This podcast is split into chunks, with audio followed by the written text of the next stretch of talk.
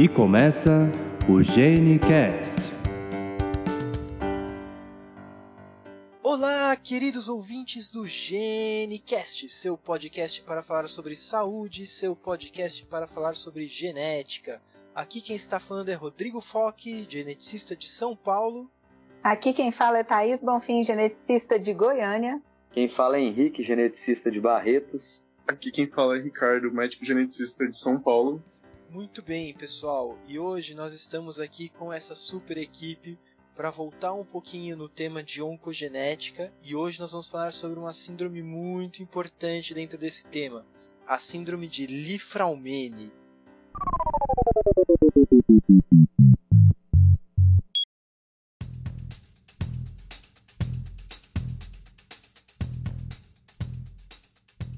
Muito bem. Uh, quando a gente fala sobre síndrome, uh, logo na cabeça da gente, geralmente a gente pensa assim: síndrome genética associa logo com síndrome de Down, uh, alguma coisa nesse sentido. E a gente já falou anteriormente que, na realidade, não é bem essa definição de síndrome, né? Assim, a gente não precisa necessariamente pensar numa síndrome associada com uma malformação ou com uma deficiência intelectual ou algo nesse sentido, certo? Então, por que, que a gente chama de síndrome de Li-Fraumeni? A síndrome é uma associação de sinais e sintomas que estão presentes em pessoas, famílias diferentes, né? É, e aí, quando se vê que existe uma associação semelhante em, em, famílias diferentes, a gente denomina aquilo ali de síndrome, ou em pessoas diferentes a gente pode denominar de síndrome. A síndrome de Li-Fraumeni foi uma síndrome descrita por dois pesquisadores, o Lee e o Fraumeni, que eles perceberam que haviam em algumas famílias uma agregação maior de pessoas que tinham o diagnóstico de câncer. É interessante essa questão de síndrome porque às vezes na genética especificamente a gente pensa realmente, como você falou, né, Rodrigo, tem uma alguma característica física ou algum defeito né, bioquímico que poderia é, manifestar na pessoa.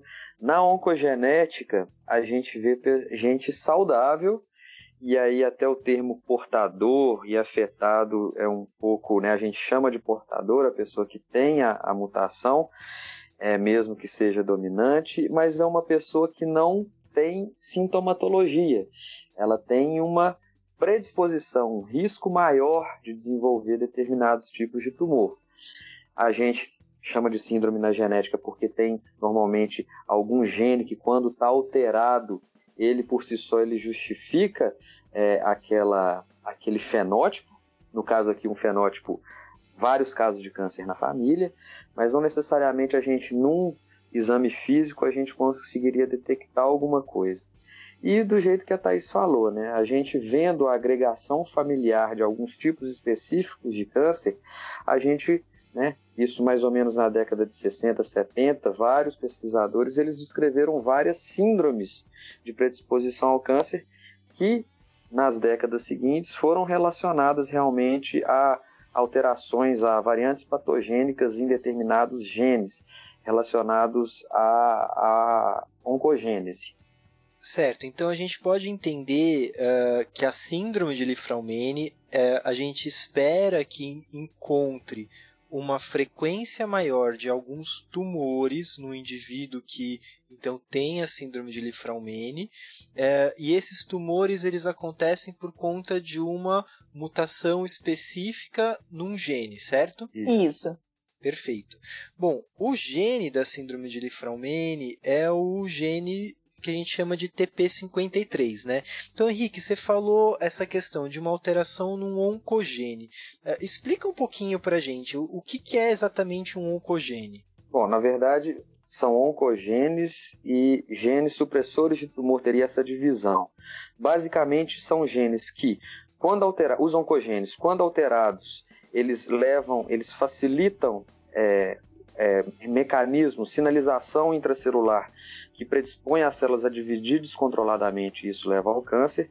Por outro lado, os genes supressores tumorais são aqueles que, quando alterados, eles deixam de vigiar alguma região do genoma que também, alterada de forma descontrolada, leva à proliferação celular.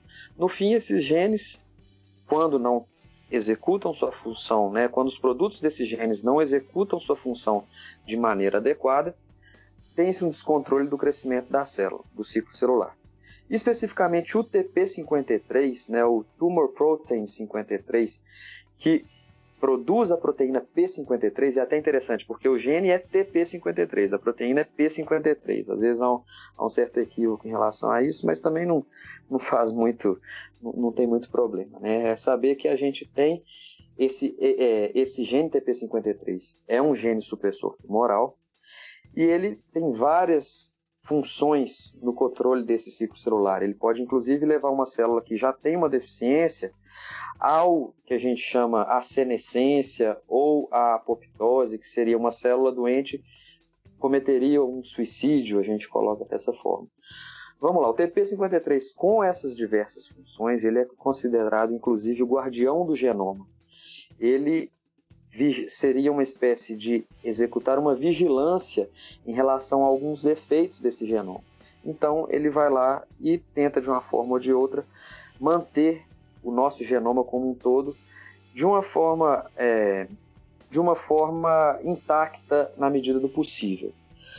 Quando o TP53 tem, está deficiente, ou seja, quando o TP53 tem uma mutação e essa mutação ela é de origem germinativa, a pessoa tem uma em todas as células dela, ela tem deficiência de TP53, então ela vai ter uma predisposição maior ao desenvolvimento de câncer, que é a proliferação descontrolada da célula. É importante lembrar que o gene ele faz a proteção. Quando a gente fala de uma síndrome de predisposição ao câncer, a gente não está falando de uma síndrome que vai produzir câncer, digamos assim, né?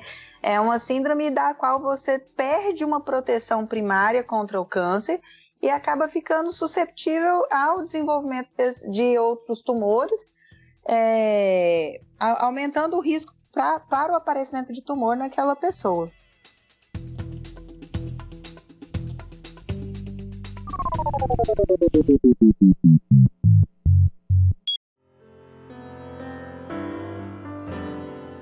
Fazendo um paralelo, né, é, e é bem mais comum, mais conhecido do, do, do, público em geral, a gente pensar no BRCA1 e no BRCA2 como genes que estão associados a risco de câncer de mama e câncer de ovário, né? Até por conta da mídia, uh, uns anos atrás, a história da Angelina Jolie ter, ter descoberto uh, que ela era portadora de uma mutação em BRCA1 e por conta disso ter feito a mastectomia. Então, na verdade, o TP53 ele é um outro gene, mas é, é, é a mesma ideia, né? Então, assim, a gente ter um, conhecer uma mutação que a gente sabe que está associado a um quadro de predisposição ao câncer, né? Lembrando que, então, não quer dizer que a pessoa que tem a mutação, ela necessariamente vá desenvolver o câncer, não é isso? Quer dizer, ela tem uma predisposição. E aí, sabendo dessa predisposição, fazer um acompanhamento específico uh, ah, para prevenção, correto? Isso, isso mesmo.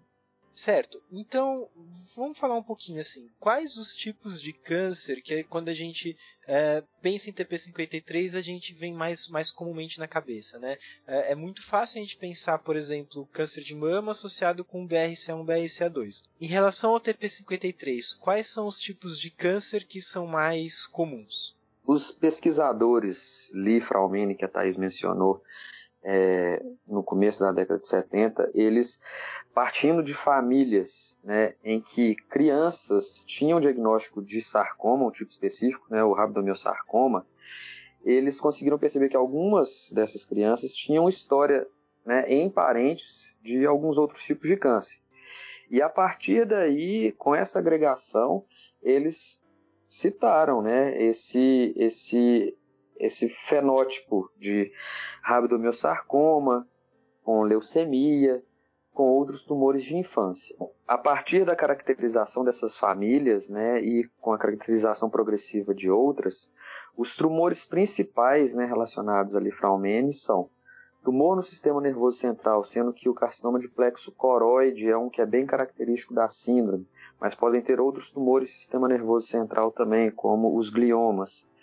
É, carcinoma de suprarrenal, que é uma glândula né, que produz determinados tipos de hormônio, inclusive os hormônios sexuais, é, é uma das glândulas que produz hormônio sexual, elas podem estar é, acometidas por carcinoma, é o carcinoma de suprarrenal, o carcinoma adrenocortical.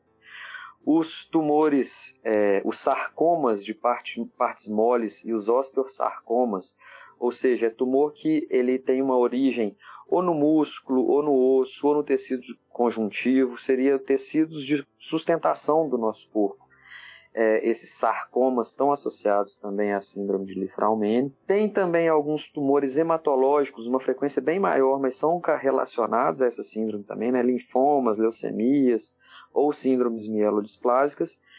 E o câncer de mama, que quando né, é caracterizado na síndrome de Lifraumene, está associado ao aparecimento numa idade muito jovem, mulheres de 20 e poucos anos, 30 e poucos anos, quando tem diagnosticado câncer de mama pode estar relacionado à síndrome de Lifraumene.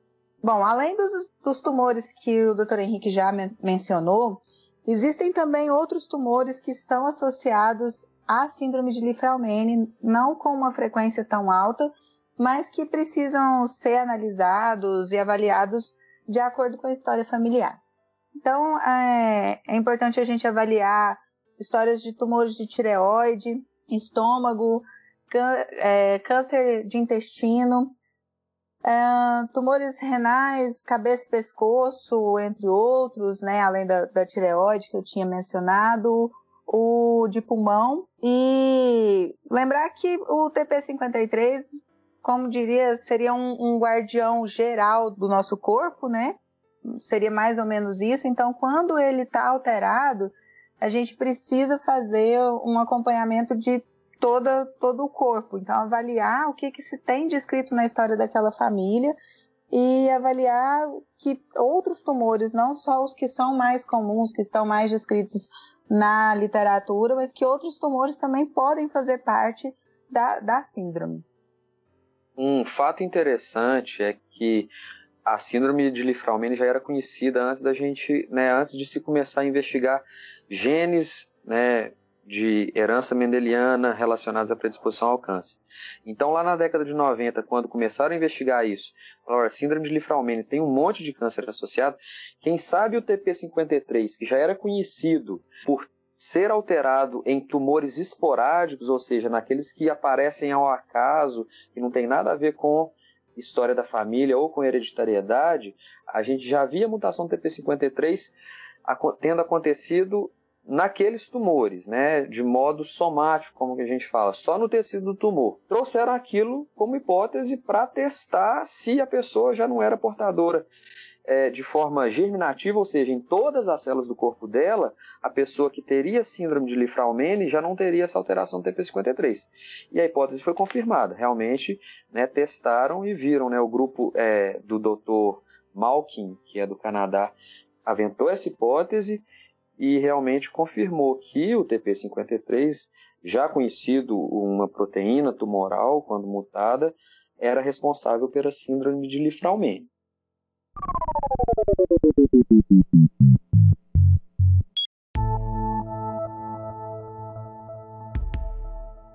Então, como vocês falaram, tem muitos tipos de tumores que estão associados à, à síndrome de Lifraumene. O que, que a gente sabe sobre o quão comum ela é, qual o acometimento dela, se ela é importante a nível populacional?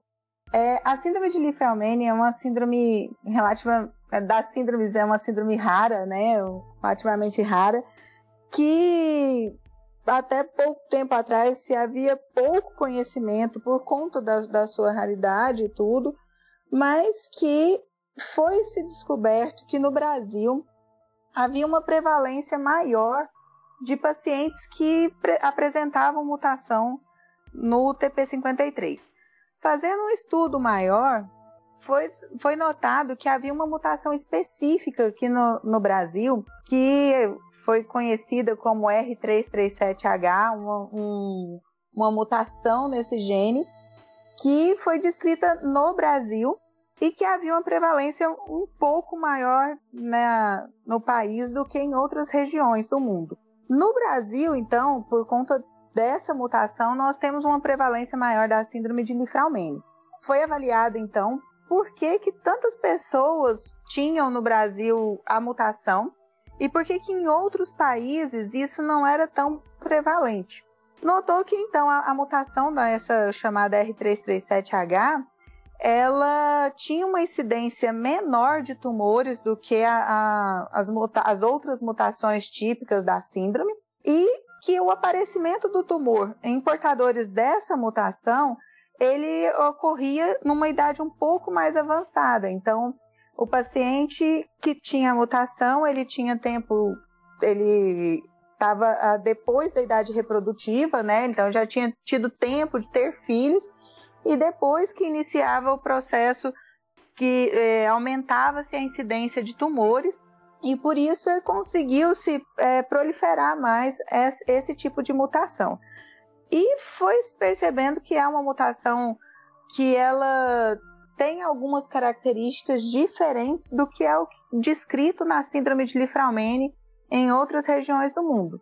Então, o que nós temos é uma alta incidência de câncer de mama nessa mutação, não perdendo a sua característica de ter apresentação de tumores de sistema nervoso central, de ter apresentação de câncer de sarcomas, adrenocortical também, é, todos esses prevalentes na, na mutação, digamos, brasileira, né? mas é, se notou também uma incidência maior de tumores de tireoide que não haviam sido descritos até então na síndrome de Lifraumene em outras regiões do, do mundo. E na, o tumor do o câncer de pâncreas também foi um primeiro, primeiramente descrito na síndrome como associado a um risco maior na mutação brasileira. Porém, todos esses, como eu disse, de um aparecimento numa idade um pouco mais tardia, já com paciente por mais de 30 anos, já tinha tido filhos e tudo.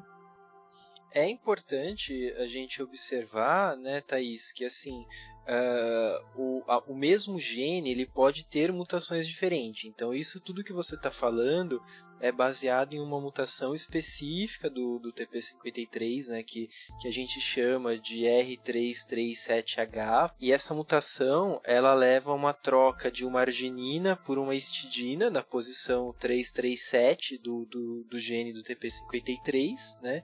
E por conta disso ele tem esse fenótipo, uh, digamos assim, característico, né, com alguns tumores que a gente encontra mais comum nessa mutação e com essa essa peculiaridade dela é, ser mais frequente tumores que acontecem numa idade um pouco mais uh, avançada, né? quando comparado às outras possíveis mutações que o TP53 pode ter e que já eram conhecidas ao redor do mundo, certo? Certo. Isso. A detecção dessa variante R337H na população brasileira, ela surgiu de uma observação curiosa do pessoal né, do Paraná e de Santa Catarina, que foi uma prevalência muito maior de carcinoma de suprarrenal em crianças dessa região. Né?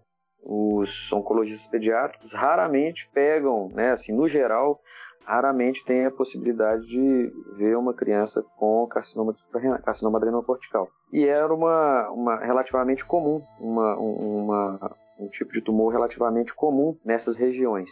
Então, né, esse grupo ele foi atrás dessa investigação e tudo e identificou essa, essa variante, essa variante R337H em crianças que tinham esse, esse tumor. Mas o que foi observado é que em outros grupos, de, em outras famílias, né, isso depois em São Paulo, né, o pessoal observou que tinham famílias que, além do tumor de suprarrenal, ou mesmo agregações de, de famílias com casos de câncer de mama em idade jovem, ou mais raramente tumor do sistema nervoso central, é, tinham também, foi, foi, foi sendo ah, notado que essas famílias também eram portadoras dessa mesma mutação. Então, né, aventou-se a hipótese primeiro que ela só poderia causar carcinoma de adrenal, mas a adrenal realmente é um tecido que ele é sensível a essa alteração do TP53, mas de uma forma geral podem estar presentes sim outros tipos de tumor. Podem estar presentes, mas não é aquele grau de acometimento que a gente vê é, em famílias que a gente chama de é, síndrome de Lifraumene clássica. Os critérios clássicos para a síndrome de Lifraumene, só para mencionar, seriam ter uma pessoa com sarcoma abaixo dos 45 anos de idade, e aí tem uma outra pessoa na família com um outro tipo de câncer ou mesmo sarcoma também abaixo dos 45 anos de idade, e uma terceira pessoa com sarcoma em qualquer idade ou outro câncer abaixo dos 45 anos de idade. Quase ninguém, principalmente os brasileiros, portadores dessa mutação R337H, quase nenhuma família fecha esse critério clássico de síndrome de Lifraumene. Então, na verdade, o que no, no, é, nos, primeiros, nos primórdios né, da descoberta da R337H no Brasil, é, foram considerados critérios mais é, gerais, critérios menos restritivos para se fazer o teste né, de investigação da, da mutação né, nos indivíduos em que tinham agregação familiar de câncer. De um lado, isso foi interessante porque foram identificadas realmente famílias com vários fenótipos diferentes, com vários tipos de tumor diferentes, mas por outro lado, a gente tem que reforçar que a penetrância, ou seja, a chance de uma pessoa que tem a mutação R337H desenvolver câncer ao longo da vida é bem menor do que uma pessoa que tem uma mutação que a gente chama é, no sítio de ligação DNA. São mutações em outras regiões do TP53 que dariam uma chance maior de desenvolver câncer. A gente vê relato na literatura de famílias de outros países, né, que tem um quadro dramático, né, com vários casos de tipos diferentes de câncer. Não é isso que a gente observa no Brasil. A gente vê aqui casos mais espaçados, realmente tem alguns familiares sim, mas é uma coisa que ainda está em estudo qual que seria a real penetrância da mutação R337H. Ou seja, quantas pessoas que são portadoras de mutação realmente vão desenvolver câncer ao longo da vida. E a gente tem indícios de que isso realmente é bem menor do que aquelas que têm a forma clássica, né? aquelas outras pessoas ao redor do mundo que têm uma mutação em outras regiões do TP53.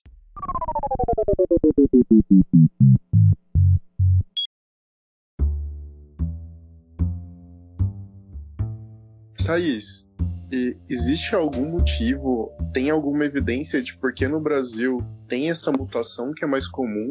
Tem alguma justificativa para isso? Isso já foi entendido? Bom, é, foi, foi pesquisado, sim, foi levantada essa hipótese por que desse aparecimento dessa mutação específica no Brasil.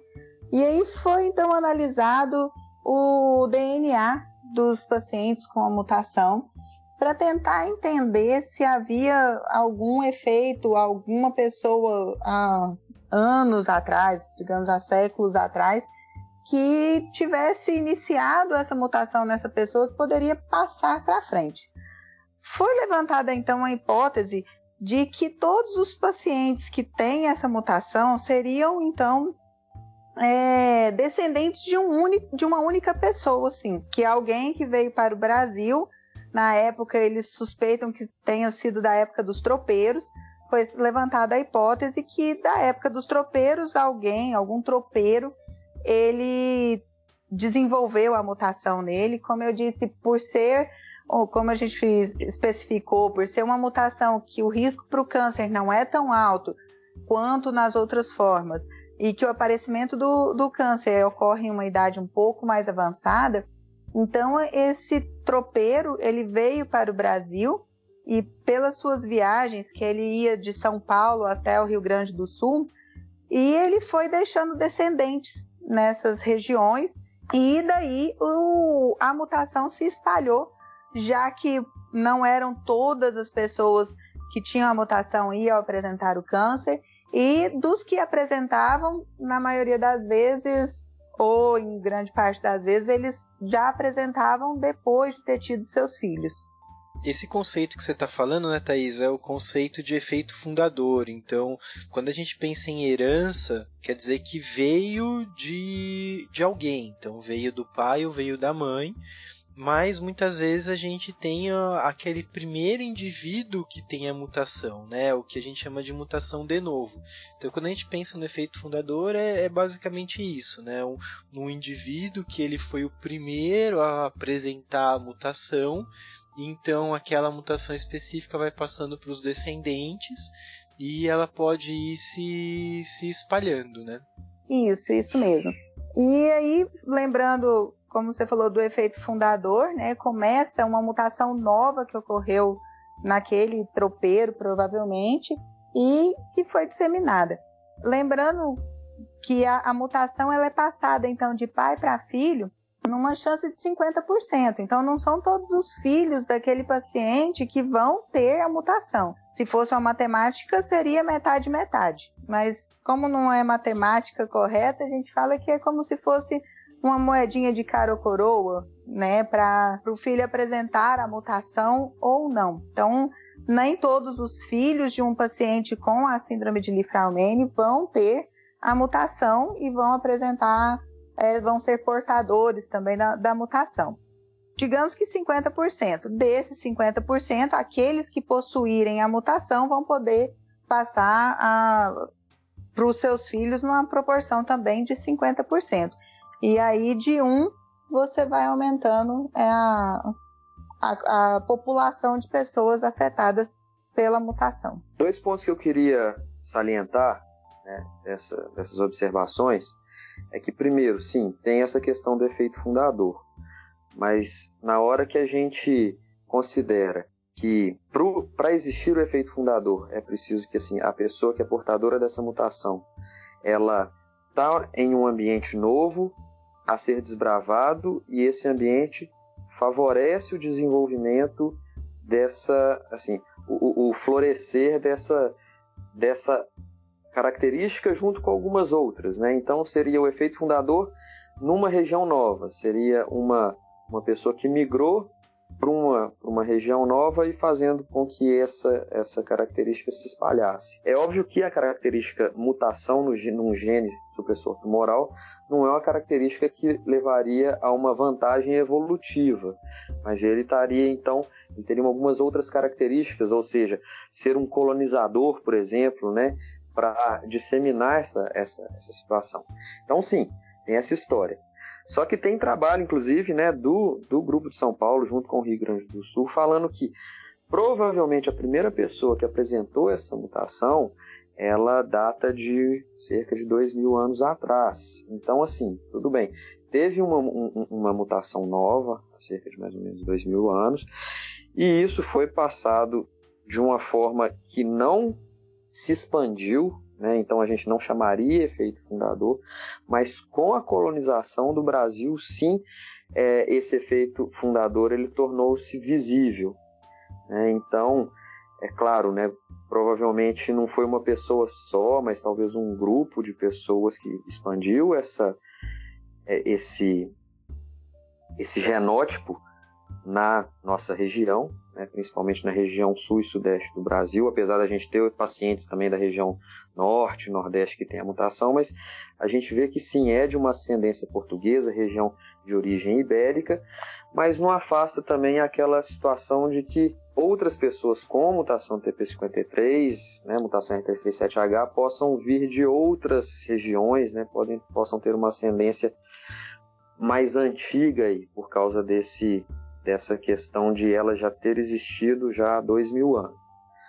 Bom, colocado dessa forma, é um fato, né? A gente é, é interessante a gente falar que teve colonização, mas não pontual. Uma pessoa saiu espalhando sementinhas, né? Uma coisa mais mais abrangente do que isso. O segundo ponto que eu queria mencionar é a questão da, da hereditariedade de uma, de uma síndrome autossômica dominante. Quando a gente fala que passa de filho, de pai para filho, a gente já discutiu isso até na questão no cast de aconselhamento genético. não é que a pessoa, e isso é importante a gente ressaltar no, na consulta, não é que a pessoa teve a intenção de passar aquilo para um filho. Ah, metade dos meus filhos vai ter, metade dos meus filhos não vai ter. Quando tem, a, né, quando a gente tem nossos filhos, na verdade, metade do nosso genoma, metade do genoma dos nossos filhos é do pai, metade do genoma é da mãe. Então, composição, a composição do filho, que 50% seria de uma pessoa portadora, levaria junto essa alteração. Mas é que fique claro que não tem essa intencionalidade, não é culpa de ninguém, né? Pode existir várias famílias com isso, mas não tem a intenção de uma pessoa passar. Né? É bom evitar a gente falar coisa de ah, transmitiu e tudo. É uma é um termo que até às vezes a gente evita de falar. Mas é, as famílias apresentam determinada característica e essas características elas estão presentes no DNA. Então, cada vez que tem uma nova geração, é passível de existir nessa nova geração essa mesma variante.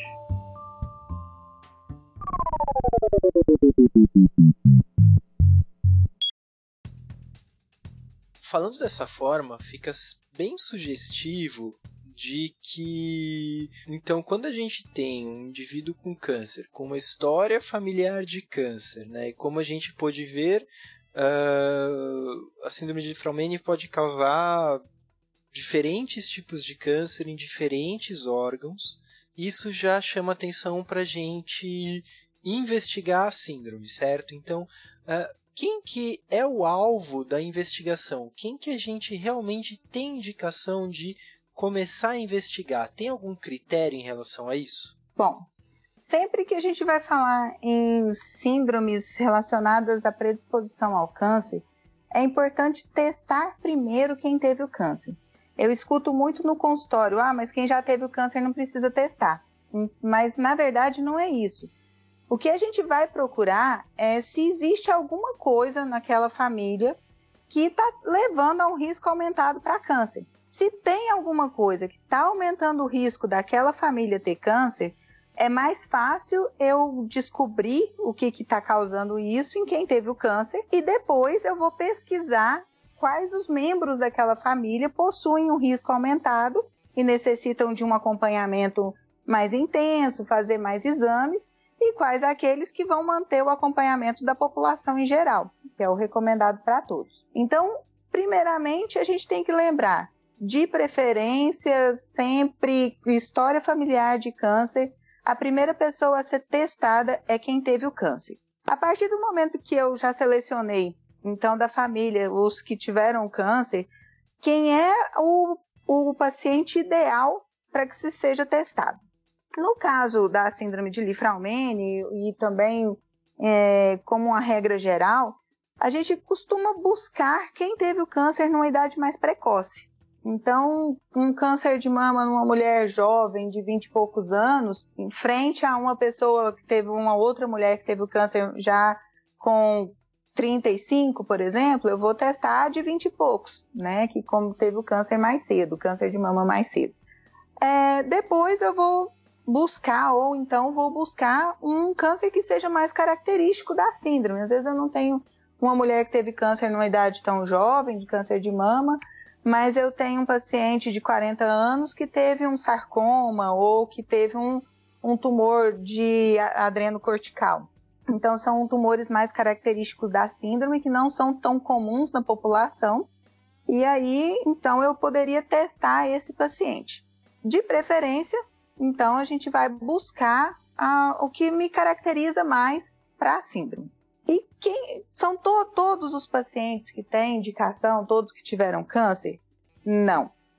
Houve, por conta da história da mutação brasileira, né, a R337H, o, o, ANS, que é a Agência Nacional que regula a saúde suplementar, né, de, de planos de saúde, ela acabou modificando, digamos assim, os critérios de, de, testagem no Brasil e ela autorizou, na verdade, ela impôs que os planos eles tivessem a obrigação de cobrir o teste para pesquisa de mutação no TP53 para as mulheres, todas as mulheres ou para todas as pessoas que tiveram câncer de mama com menos de 35 anos. Então, mesmo sem história familiar, mesmo que eu não, não conheça outras histórias na família, uma pessoa com câncer de mama com menos de 35 anos tem indicação para o teste é, de mutação no, no gene TP53, assim como o teste do BRCA1 e do BRCA2.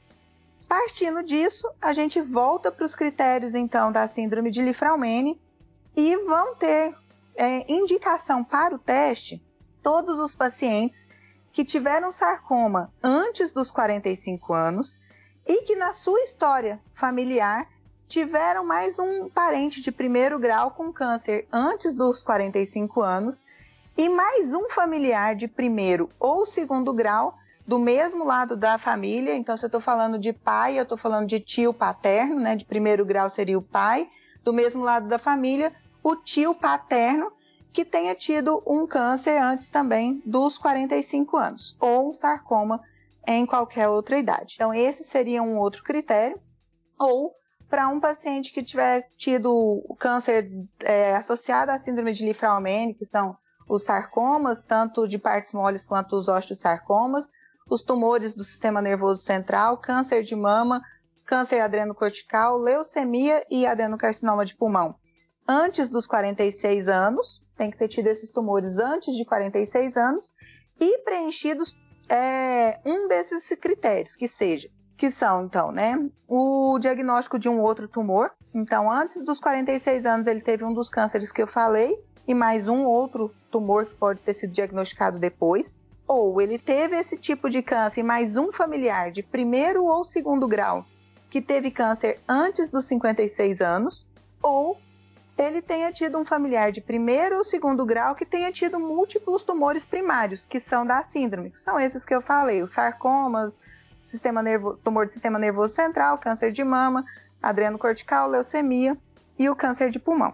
Então, esses são os critérios para para a classificação da síndrome de Lifraumene, né? São os critérios de Chompré. E, além desses, também é qualquer paciente que tenha tido a, o câncer adrenocortical ou câncer de plexo coroide em qualquer idade, independente da história familiar, também tem indicação para testar o mutação no, no gene do TP53. O que, que a gente vê né, com esses critérios todos? Na verdade, são vários tipos de tumor diferentes, mas quase sempre a gente vê um desses tumores centrais relacionados né, na, na racina. Sarcoma, ou suprarrenal, ou sistema nervoso central. Vez ou outra pode ser que a gente não consiga, a gente tem famílias, inclusive, que não, não fecharam esses critérios. Mas aí vai ficando cada vez mais, mais pouco provável de, de, de, de da gente encontrar a mutação. Por outro lado, né, a gente vê numa criança que tem carcinoma adrenocortical por si só, já é um critério para fazer essa avaliação. E a gente observa, inclusive, que até mais de 90% de, de casos, né, de algumas casuísticas brasileiras, de crianças com carcinoma adrenocortical são portadoras dessa variante. Então, é, é realmente um foco, né? Ver carcinoma de suprarrenal. Outro foco é ver mama numa idade bastante jovem. E aí até a questão dos sarcomas, que é menos frequente no Brasil, mas mesmo ah, menos frequente relacionadas à variante R337H, mas como um fator né, a mais, como uma, uma variável a mais na hora que a gente olha o heredograma e vê se realmente justifica a gente pedir essa, é, esse teste, considerar sarcoma e aí as outros, os outros tumores que a, gente, que a Thaís e a gente está discutindo aqui.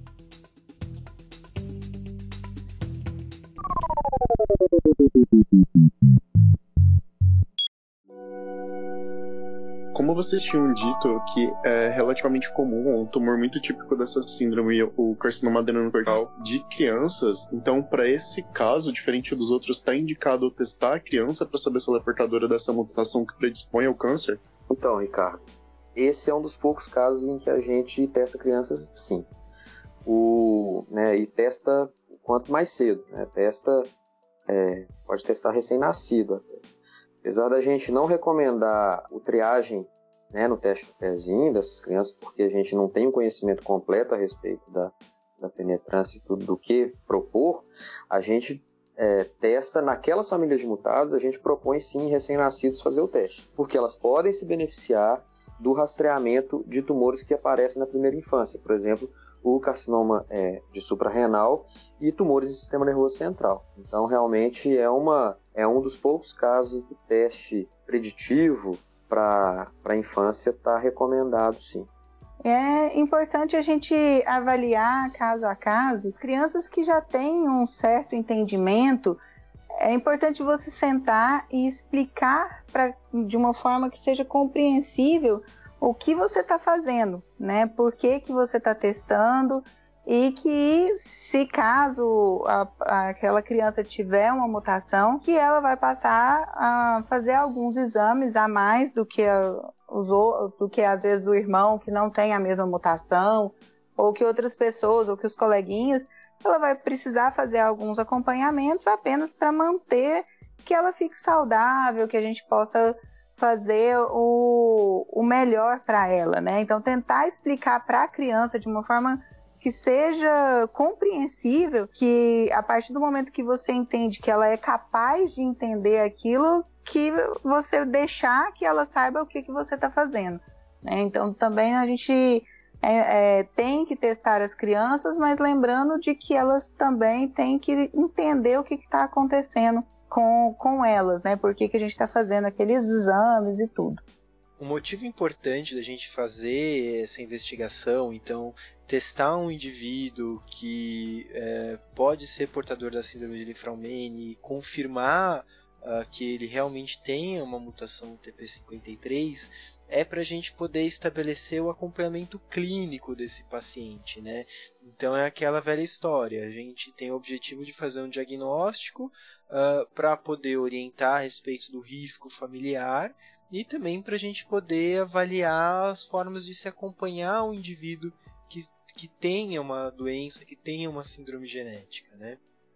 O que, que é preconizado em relação à síndrome de Lifraumene quanto ao acompanhamento clínico, quanto a rastreio, os exames que têm que ser feitos?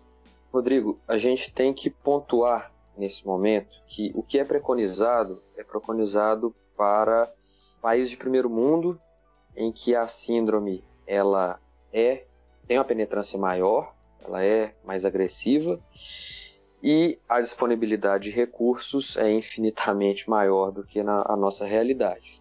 Nessa situação, existe o protocolo de Toronto, que foi um trabalho da equipe do Canadá propondo diversos exames bioquímicos e exames de imagem para o rastreamento daqueles indivíduos portadores da, da mutação. Esses diversos exames incluem ressonância de sistema nervoso central, de mama, o que eles chamam de ressonância de corpo total, que é um procedimento que ele é relativamente rápido comparado com as outras ressonâncias, mas que daria uma visão geral do corpo do indivíduo, ver se não tinha. É, basicamente para identificar algum crescimento de, de, é, de tumor sólido né, os sarcomas, basicamente, além de né, exame de sangue, o hemograma e, o, e outros exames para avaliar a questão de leucemia, linfomas e por aí vai. Né? A lista é extensa, inclui inclusive endoscopias também, é, é endoscopia digestiva alta, colonoscopia, e isso na frequência alta, né? O indivíduo né, tem exame que é de 4 em 4 meses, tem exame que é de ano em ano, então, e é desde criança, dependendo do exame. Esse é o protocolo de Toronto, esse é o protocolo que está na literatura que deve ser feito para síndrome de Lifraumene. Esse protocolo, ele não se encaixa na realidade brasileira, nem é assim, a gente não dá nem para falar em SUS, né? A gente não consegue num plano de saúde, o plano de saúde não consegue descobrir quem faça ressonância magnética de corpo inteiro se ele está né, fora do, do eixo Rio-São Paulo.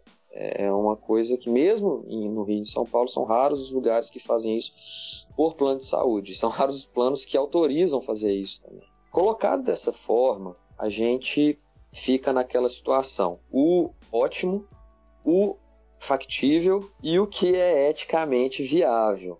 Se eu pudesse, eu, poder, eu, eu, eu, pediria todos esses exames de todos os pacientes. Não é o que a gente consegue fazer aqui em Barretos. A gente, até de, algum, de algumas crianças assintomáticas, a gente consegue fazer ressonância de corpo inteiro. A gente faz até muita coisa. Em indivíduos jovens a gente consegue pedir é, endoscopia, colonoscopia, né, que seja a cada dois anos, mas a gente não, não consegue colocar em prática o protocolo de Toronto. A gente já teve, a gente já detectou alguns casos, né, que não seriam detectados se fosse, né, se fosse só consulta clínica de seis em seis meses, assim. Então a gente tem alguns casos de sucesso assim, nesse rastreamento. São, são poucos, mas a gente tem isso sim. A gente tenta fazer um, um, um, balanceamento do que, do que é proposto no protocolo de Toronto adequado para a realidade brasileira. É bem, é bem complexo isso aí, né? Há quem critique isso, fala que tem que ser feito é o protocolo de, de Toronto, pronto e acabou.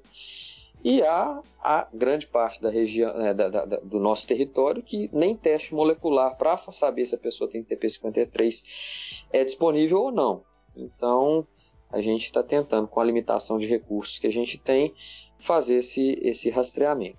No outro lado, né, no outro lado da balança, a gente vem acompanhando né, as discussões internacionais a respeito do rastreamento e as discussões atualmente elas estão tendendo a pegar mais leve no rastreamento, vamos colocar dessa forma. É, o próprio autor né, do, do, do protocolo, o Dr. David Malkin, ele fala que é muito. Né? Esse protocolo pede coisa demais vamos tentar diminuir. Mas como é uma coisa publicada e, e, e foi efetiva na casuística dele, agora eles têm que ir bem conscienciosos, pisando em ovos, para falar qual exame que tem que tirar de uma coisa que já se mostrou eficaz.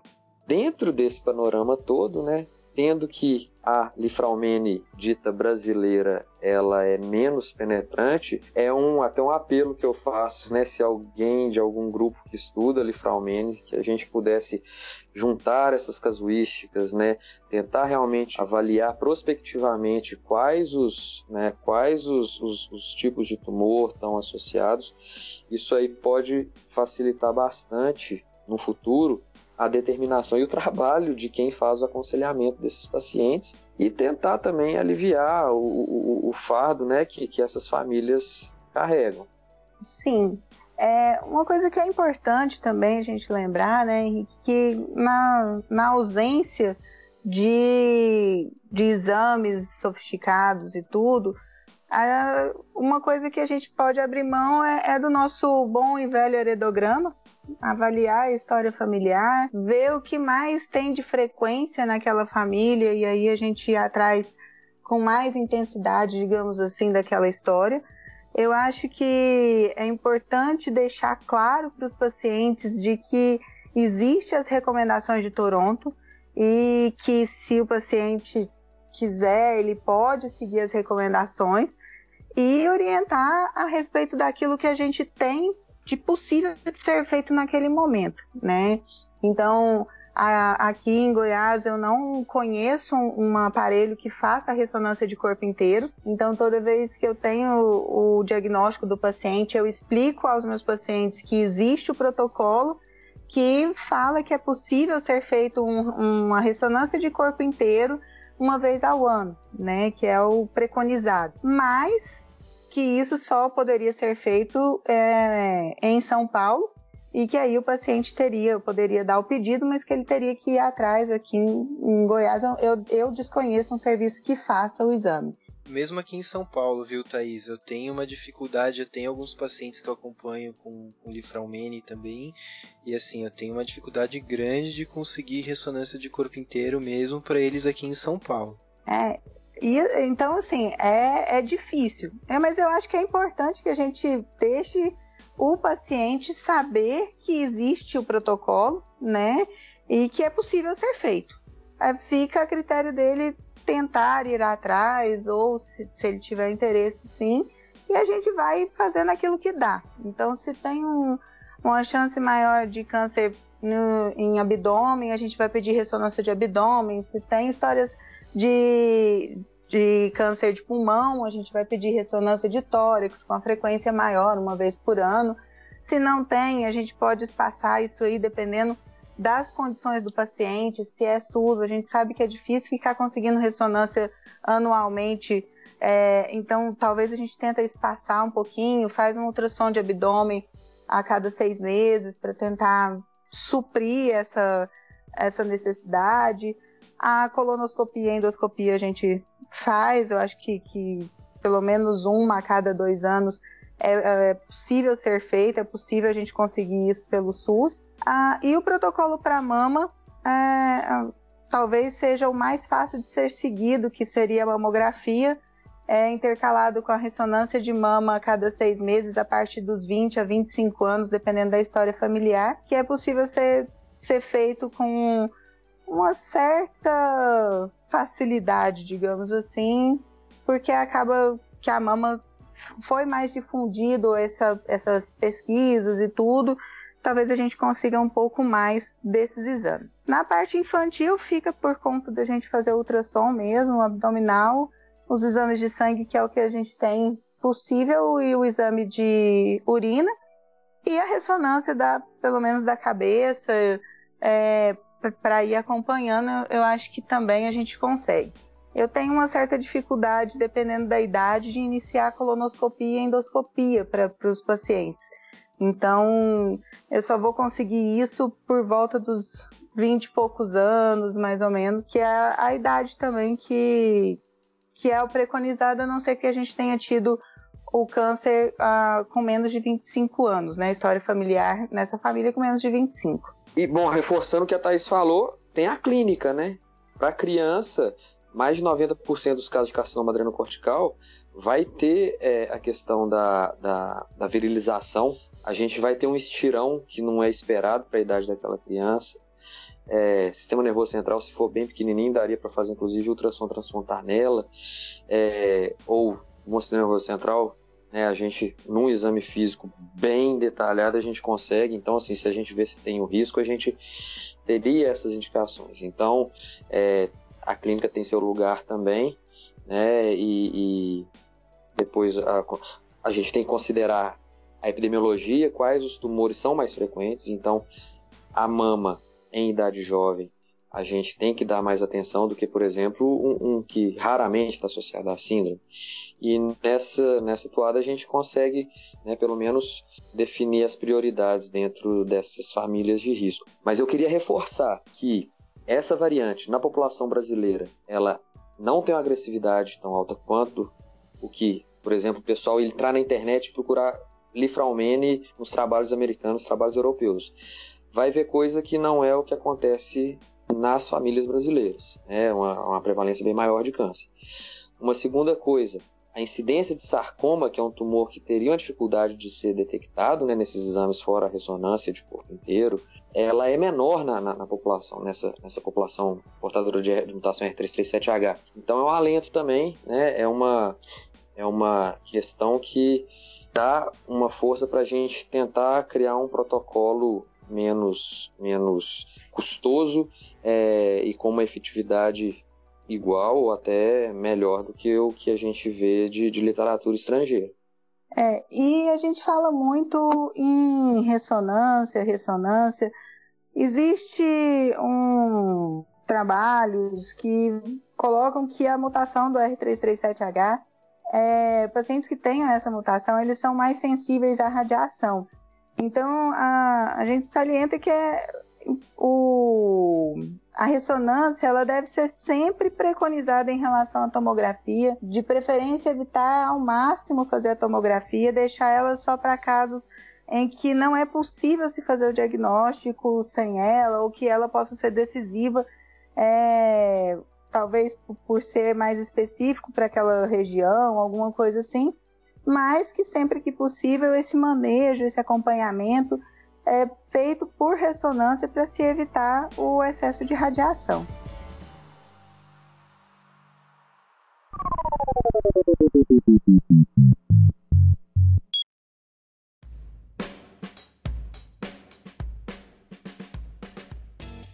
Bom, pessoal, uh, nós estivemos aqui hoje para falar um pouquinho com vocês sobre a síndrome de Lifraumene, porque é um tema muito importante dentro da oncogenética. É, sem dúvida nenhuma, é, essa discussão de hoje ela esclarece algumas dúvidas a respeito da síndrome. Eu acho que orienta um pouquinho aí os nossos ouvintes a respeito uh, até de conhecer um pouco sobre, sobre esse diagnóstico, porque uh, não é algo que é comumente, né, de senso comum, não é comumente conhecido. Então, sem dúvida nenhuma, a gente falar sobre a síndrome é muito importante, né?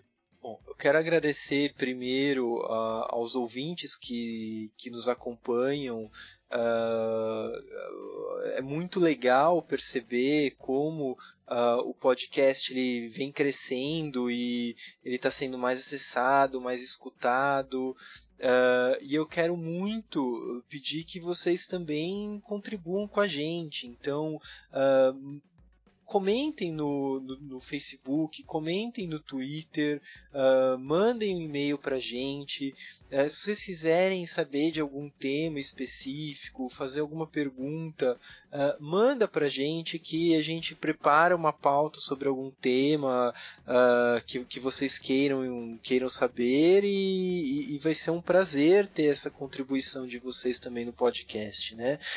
lembrando que nossas redes sociais, então, vocês podem nos encontrar no Facebook e no Twitter procurando por arroba no WordPress uh, genicastpodcast.wordpress.com, que é o nosso site, e pelo e-mail genicastpodcast.gmail.com. Tá? Então, mandem um e-mail, comentem nas nossas redes sociais e a gente vai se falando. Bom, eu quero agradecer muito hoje a presença de vocês. Nós estivemos aqui com a Thaís Bonfim. Gente, muito obrigada por mais uma vez estar aqui. Agradecer a oportunidade da gente estar falando um pouquinho mais sobre uma síndrome de predisposição ao câncer, da importância da gente estar fazendo diagnóstico e, e indo atrás de um diagnóstico precoce. obrigada pela, por me convidar, estou à disposição. Qualquer dúvida pode mandar mensagem nas redes sociais, no, no Facebook, uh, no, no Instagram e eles vão direcionar. Se precisar, eu estou disponível para responder as questões. Eita, agora eu vou precisar criar um Instagram, tá isso? é a única rede social que a gente a gente precisa criar um Instagram. A, a, Rayana já tinha comentado isso comigo. A gente vai atrás de Instagram, pessoal. Não desistam do não, não desistam do Instagram. Estivemos aqui também com Henrique Galvão. Obrigado, Rodrigo. Obrigado, pessoal. Obrigado, ouvintes. Valeu a oportunidade. E com Ricardo Barbosa. Obrigado, Rodrigo. Obrigado a todo mundo. Muito bem, pessoal. Espero vê-los de novo no próximo GeneCast. Um abraço.